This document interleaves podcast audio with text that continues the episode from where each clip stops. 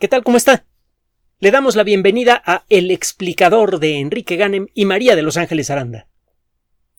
La dispersión de la variante Omicron de SARS-CoV-2 ha generado desde luego mucha preocupación y hay desde luego muchísima desinformación. Ya sabe que nosotros lo que hacemos es buscar información directamente en revistas publicadas en fuentes del mayor prestigio posible y con base en eso le damos uh, información. Tenemos por aquí algunas cuestiones relacionadas con uh, Omicron que preocupan a mucha gente. Cuando Omicron comenzó a dispersarse, mucha gente ya estaba vacunada en México y en otras partes del mundo. Y uh, entre las primeras cosas que se comentaron de Omicron es que podía saltarse las vacunas que podía infectar a personas vacunadas. Y eh, fue necesario esperar a que apareciera información adicional para que nos diéramos cuenta que la situación no era con mucho tan grave como algunas personas llegaron a imaginarlo. Mucha gente empezó a decir que eh, las vacunas no servían para nada, que era necesario volver a vacunarse y que este, iba a ser el cuento de nunca acabar. La información disponible en la actualidad sugiere una perspectiva muy diferente. Vamos a comenzar. Eh, es importante considerar que lo grave de COVID-19 empieza cuando una persona tiene que quedarse en un hospital. Cualquier elemento que nos proteja de la necesidad de ingresar a un hospital se puede considerar positivo, aunque no pueda bloquear la enfermedad por completo. El chiste está en que la enfermedad no pase de ser eh, lo que una gripe más o menos fuerte. Es algo molesto, algo desagradable, que sí requiere de, vigilancia, pero no requiere de, comerse el hígado con el miedo. En pocas palabras. Bueno, una vez aclarado esto, vamos a meternos al, uh, al tema que nos ocupa el día de hoy, que tiene que ver de nuevo con uh, lo que está haciendo la comunidad científica en relación a Omicron y lo que está descubriendo.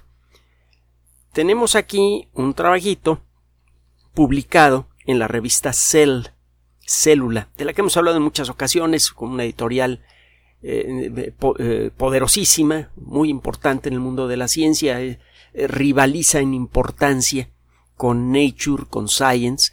La única diferencia con Nature y Science es que Cell está orientada exclusivamente a la biología celular. Mientras que Nature y Science tratan toda clase de temas científicos, pero por lo demás son editoriales del más alto nivel.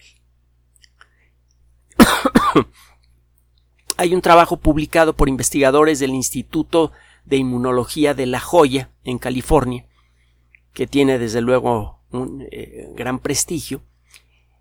Este grupo de investigación se puso a estudiar los efectos moleculares más detallados de cuatro vacunas especialmente eh, eh, aplicadas en todo el mundo, cuatro vacunas aprobadas en los Estados Unidos. Eh, Pfizer BioNTech, una de ellas, la otra es Moderna, la otra es la de eh, Johnson y Johnson y Janssen, las dos empresas que participaron en, su construcción, y finalmente Novavax. Lo que encontraron es lo siguiente. Bueno, una, una, de las preguntas importantes que hay es cuánto tiempo va a durar la protección de las vacunas, qué forma va a tener esa protección y contra qué variantes si resulta que hay que vacunar, que cada vez que aparezca una nueva variante hay que lanzar una nueva super campaña de vacunación en todo el mundo, pues eso va a tener un impacto tremendo en la economía.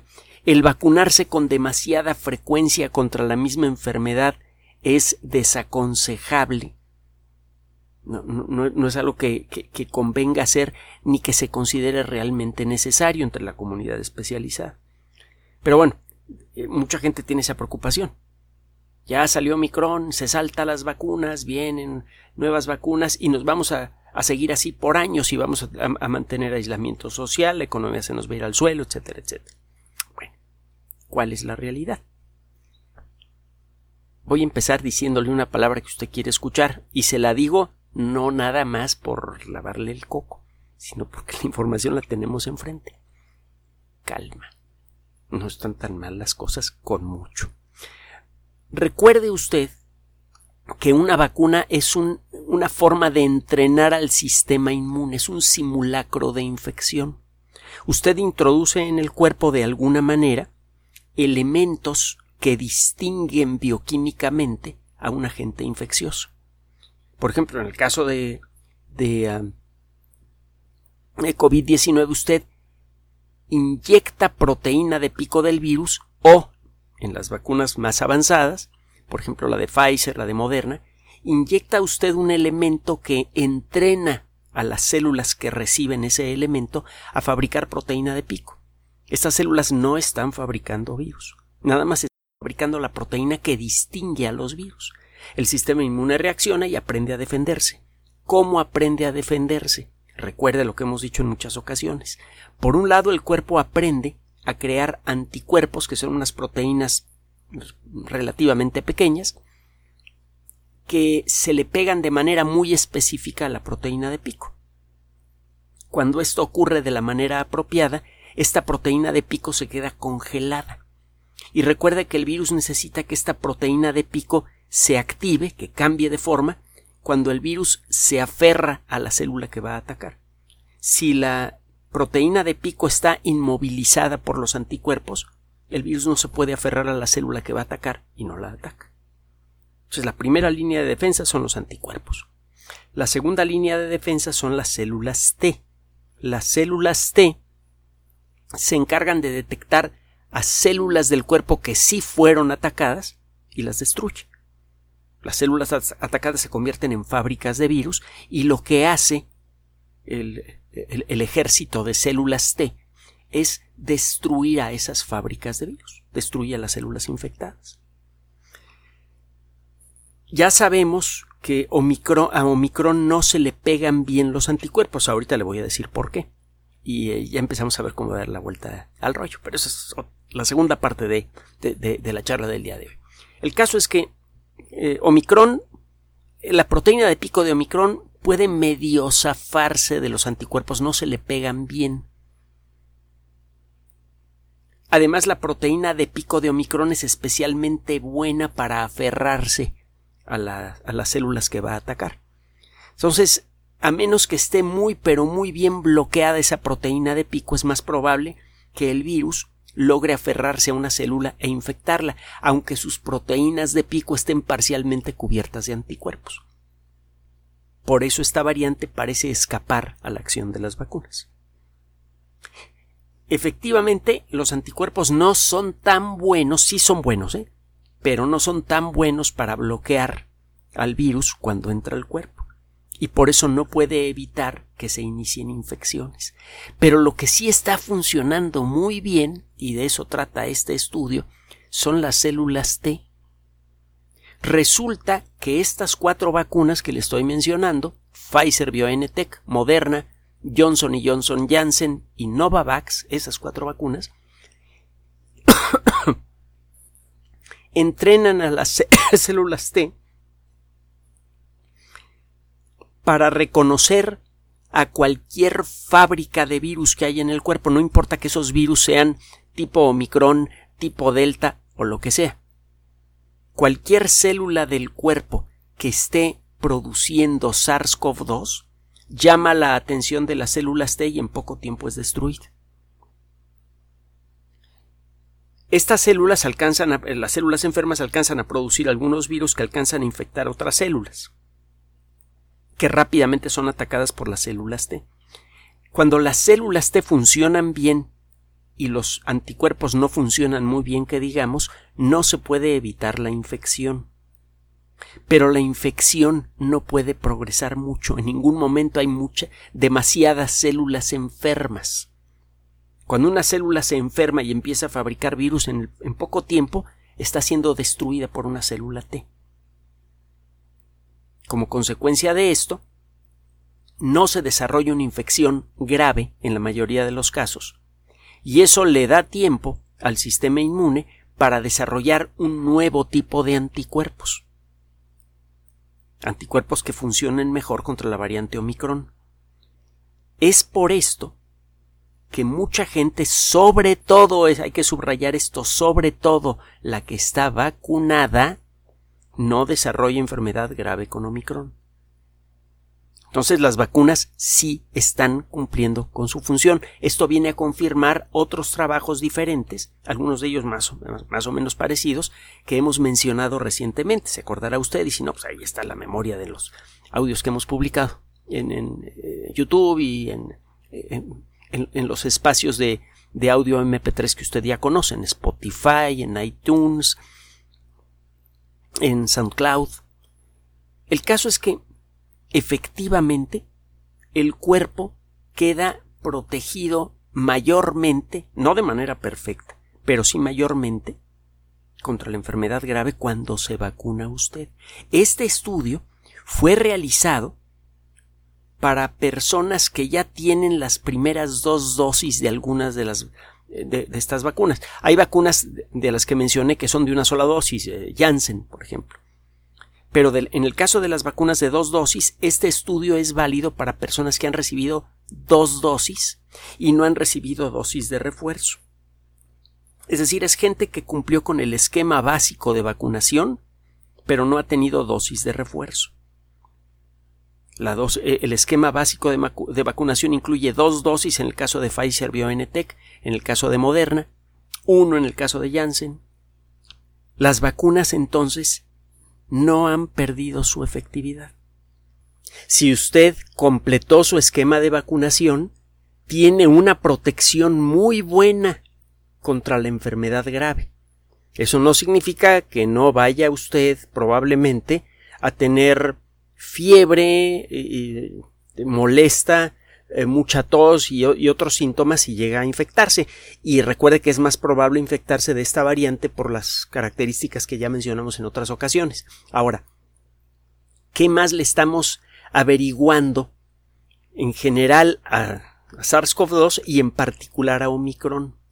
Bueno, eh, varios grupos de investigación en eh, algunos de los laboratorios más avanzados del mundo están eh, trabajando con supercomputadoras para seguir buscándole detallitos al virus a nivel atómico casi que puedan servir para mejorar las vacunas, para generar nuevos tratamientos de, de, mayor calidad, para generar preventivos.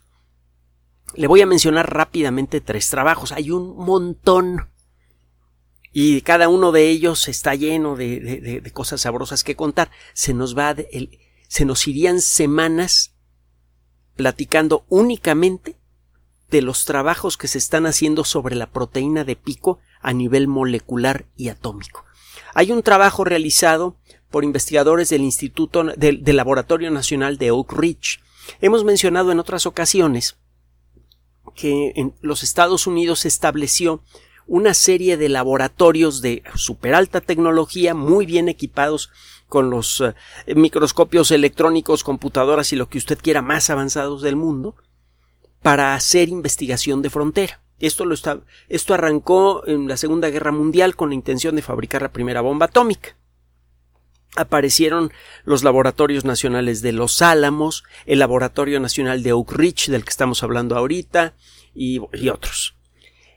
En la actualidad hay una nube de laboratorios nacionales dispersa por el territorio de los Estados Unidos, con institutos, le digo, muy bien provistos en, términos tecnológicos, con un prestigio enorme y al, al, que puede llegar cualquier científico que tenga un proyecto viable, un proyecto realmente interesante. Se, se propone el proyecto y si se le acepta, incluso se le consigue el apoyo económico y lo que se necesite para que este investigador haga allí su trabajo. Entre otras cosas, algunos de estos laboratorios nacionales cuentan con algunas de las supercomputadoras más avanzadas del mundo. Y además cuentan, que es todavía más importante, con equipos de desarrollo de software para supercómputo especialmente buenos. Como consecuencia de esto, se ha hecho posible simular con gran precisión el increíblemente intrincado comportamiento de la proteína de pico. La proteína de pico solamente la puede ver usted como una manchita en un microscopio electrónico. Los microscopios electrónicos pueden aumentar en algunos casos hasta más de cien mil veces una imagen. Y a pesar de eso, la proteína de pico se ve, mire, como una mugrita de este tamaño. Pero vista con los ojos de la ciencia molecular, la proteína de pico, se lo he comentado en otras ocasiones, es como una catedral de átomos, complicadísima, enorme, llena de vericuetos. Y cada rincón de la proteína de pico tiene características eléctricas, químicas muy peculiares. En, algún, en algunos puntos de la proteína de pico se encuentran los secretos necesarios para entender su funcionamiento y por lo tanto para saber cómo hacer que se descomponga la proteína de pico, que deje de funcionar. El equipo del Laboratorio Nacional de Oak Ridge, que tiene acceso a una de las supercomputadoras más poderosas del mundo, en, un sistema IBM, el IBM AC922, búsquela usted en la, en, la Wikipedia o en YouTube, para que vea los, los videos de, de lo que son estas supercomputadoras, son verdaderamente emocionantes. Estos investigadores se han eh, puesto a estudiar las proteínas de pico de varios coronavirus diferentes. No solamente de SARS-CoV-2, sino también de SARS-CoV-1, que fue responsable por el primer coronavirus peligroso, el SARS, que apareció a principios de este siglo, el MERS-CoV, que fue el segundo eh, coronavirus peligroso, de hecho el más peligroso de todos, que tenía un índice de letalidad como del 50%, y de otros, ah, y de otros coronavirus.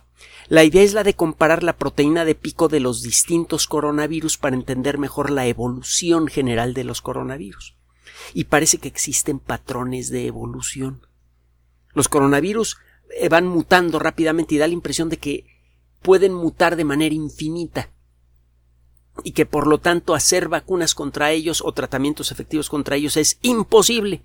Lo que está empezando a detectar este equipo es un patrón en el proceso de evolución de las proteínas de pico de los coronavirus. Parece que no pueden mutar todo lo que, lo, que uno imagina. Hay límites a lo que puede mutar la proteína de pico eh, eh, sin que el virus eh, deje de ser infectivo en el ser humano. Si es posible detectar qué regiones de la proteína de pico no pueden cambiar de un coronavirus a otro, sería posible crear vacunas que de manera dirigida fabriquen anticuerpos contra esas regiones. Entonces esos anticuerpos le pegarían a cualquier coronavirus. También se podrían hacer medicamentos que peguen exactamente en esos rincones moleculares y se podría detener una infección por cualquier coronavirus, actual o futuro.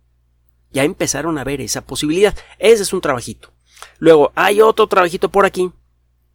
Eh, eh, el primer trabajo que le acabo de mencionar fue presentado en una en un congreso internacional sobre eh, lo que se llama en inglés Big Data, es decir, sobre proceso de grandes cantidades de datos. Se necesita una cantidad bestial, increíble, enloquecedora para poder describir la proteína de pico de un coronavirus en una supercomputadora. Se necesitan técnicas especiales para procesar esa superinformación. Y bueno, hay muchos otros temas en donde se eh, en el mundo de la ciencia y de la tecnología en donde se requiere de procesar grandes cantidades de datos y es por eso que hay reuniones internacionales de expertos para ver de qué manera se puede eh, se pueden generar mejores sistemas de cómputo para trabajar con estos volúmenes de datos gigantescos. La IEEE es la, el Instituto de Ingenieros en Electricidad y Electrónica de los Estados Unidos, es una organización de alcance internacional, y eh, en el 2021 eh, eh, invitó a una conferencia internacional sobre Big Data, sobre proceso de grandes cantidades de datos. Uno de estos trabajos es el que le acabo de presentar. Ahora, acaba de ser publicado recientemente un trabajo en la revista Science, que ya sabe que es de lo mejorcito en el mundo de la ciencia, en el que un grupo de investigación presenta el primer análisis detallado de lo que pasa en distintos rincones de la proteína de pico de Omicron. Gracias a esto fue posible detectar varios rinconcitos en donde ocurrieron mutaciones. Se sabe que la proteína de pico de Omicron tiene muchas mutaciones en relación a la, variante original de SARS-CoV-2, pero no se había podido contar en detalle el número de mutaciones. Ya sabemos cuántas son, son 37 en total. Ya están bien caracterizadas, cada una tiene un número de catálogo. Por ejemplo, hay una que se llama R493, R496, R498. Ya le tenemos una lista de sus secretitos a la proteína de pico. Sabemos qué hacen esas mutaciones. Por ejemplo, al cambiar ciertos aminoácidos en algunos rincones de la proteína, se facilita la atracción eh, electrónica entre ese rincón de la proteína de pico y la proteína ACE2 que se encuentra en la superficie de las células atacables por el virus. Como eso hace que ambas proteínas se peguen con más fuerza, eso es lo que permite que el virus sea se pegue con mayor facilidad a una célula atacable y por lo tanto eh, hace que el virus sea más contagioso. Es más fácil que un virus por accidente logre entrar a una de estas células porque hay más afinidad eléctrica entre rincones cruciales de la proteína de pico y la proteína ACE2 humana. Bueno, gracias a esto es posible ahora entender mejor qué regiones de la proteína de pico de Omicron hay que bloquear para evitar infecciones. Eso sirve ya en este momento para diseñar vacunas actualizadas contra Omicron. De hecho, algunas compañías, por ejemplo, eh, Pfizer, ya está ensayando en seres humanos una nueva versión de su vacuna contra Omicron. Si llegara a ser necesario, podríamos preparar una, eh, una tercera dosis de esta vacuna contra Omicron. También esta información podría servirle a los equipos que están trabajando en el desarrollo de vacunas intranasales que no requieren de inyecciones. Cualquier caso, ya sabemos que en dónde le en, qué parte de su proteína de pico le duele más una patada, la SARS-CoV-2, y estamos aprendiendo a, darle la patada allí. Ya, ya no es un secreto, ya no es una cosa obscura lo que hace el virus para poder infectar a nuestras células, ya sabemos exactamente a nivel de átomos en donde es que eh, eh, este virus resulta ser más infectivo. Y un trabajo reciente realizado por otro laboratorio nacional, también muy famoso, el Laboratorio Nacional de Brookhaven, acaba de identificar una región, en una de las proteínas internas del virus que facilitan su reproducción, acaba de identificar una región molecular que es crucial para la replicación de SARS-CoV-2, no importa de qué variante se trate. Esta proteína no puede mutar mucho, si muta mucho el virus se deja de reproducir. Es una proteína que ya está muy afinada a su trabajo, si cambia un poquito lo deja de hacer. Entonces, independientemente del tipo de SARS-CoV-2 que se trate, Omicron, Delta, eh, Mu, la que usted quiera, usted puede asegurar que esos virus van a tener esa proteína con esa estructura molecular. Ahora lo que hay que hacer es desarrollar un medicamento o desarrollar una vacuna que inspire la creación de anticuerpos que peguen allí. En el momento en el que tengamos eso, le vamos a pegar a todos los coronavirus. Esta e, es solo una probadita de lo que está sucediendo en algunos de los centros de investigación más avanzados del mundo. En todos los casos, estamos avanzando horrores en nuestro entendimiento del virus. Y eso, por un lado, nos está dando más confianza en las herramientas que ya tenemos. Las vacunas sí funcionan, por favor, vacúnese. Además, este conocimiento está abriendo muchas rutas nuevas que ya empezamos a saber cómo explotar para crear vacunas mucho mejores y tratamientos. Mientras tengamos a la ciencia de nuestro lado, tenemos la lucha ganada. Es solo cuestión de tiempo. y lo único que tenemos que hacer usted y yo para participar de ella es enterarnos cómo está el rollo y hacerle caso a las autoridades de salud. Por favor, vacúnese, por favor, use la mascarilla, mantenga la sana distancia, escuche a quien debe escuchar. Y, como siempre, la vieja recomendación, mantenga la calma.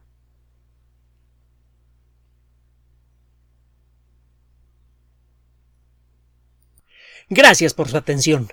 Además de nuestro sitio electrónico www.alexplicador.net, por sugerencia suya tenemos abierto un espacio en Patreon, el explicador Enrique Ganem, y en PayPal, el explicador patrocinio por los que gracias a su apoyo sostenemos este espacio.